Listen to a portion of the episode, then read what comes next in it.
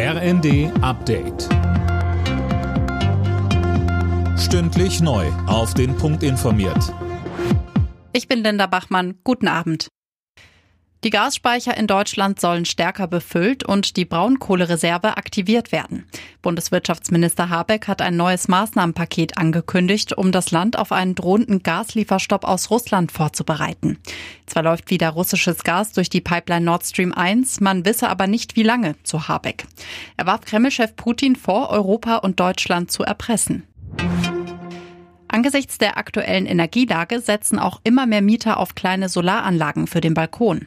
Die Wohnungswirtschaft warnt jetzt aber, das muss gut mit dem Vermieter abgesprochen werden. Andreas Breitner, Chef des Verbands Norddeutscher Wohnungsunternehmen, sagte uns außerdem, Die Tücken ist einmal die Befestigung. Das Ganze muss natürlich ordnungsgemäß befestigt werden. Dann gehört so ein Balkonkraftwerk in die Steckdose und irgendwo anders ran. Wir sind ja nicht nur ein Volk von Dichter und Denker, sondern auch von Tüftler und Bastlern. Kleine Warnung an alle die Mieter, die beabsichtigen, sich so ein Teil anzuschaffen, bitte ordnungsgemäß anwenden und nicht anfangen, rumzubasteln und Strom in alle Welt zu schicken. Zum ersten Mal seit elf Jahren erhöht die Europäische Zentralbank die Leitzinsen. Und zwar etwas stärker als gedacht. Wenn sich die Banken bei der EZB Geld leihen, müssen sie künftig 0,5 Prozent Zinsen zahlen. Bisher lag der Leitzins bei 0 Prozent.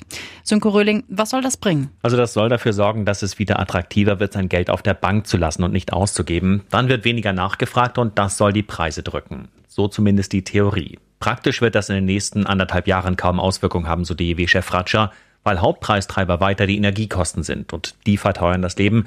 Da können die Menschen gar nicht mehr sparen. Er sieht in dem Schritt aber ein wichtiges Signal, dass die Zeit des billigen Geldes in Europa erstmal vorbei ist. Die rote Liste bedrohter Tier- und Pflanzenarten wird immer länger. Laut WWF gelten wegen des Klimawandels und der Zerstörung der Ökosysteme inzwischen über 28 Prozent als vom Aussterben bedroht. Besonders gefährdet sind etwa Tiger und Schmetterlinge. Alle Nachrichten auf rnd.de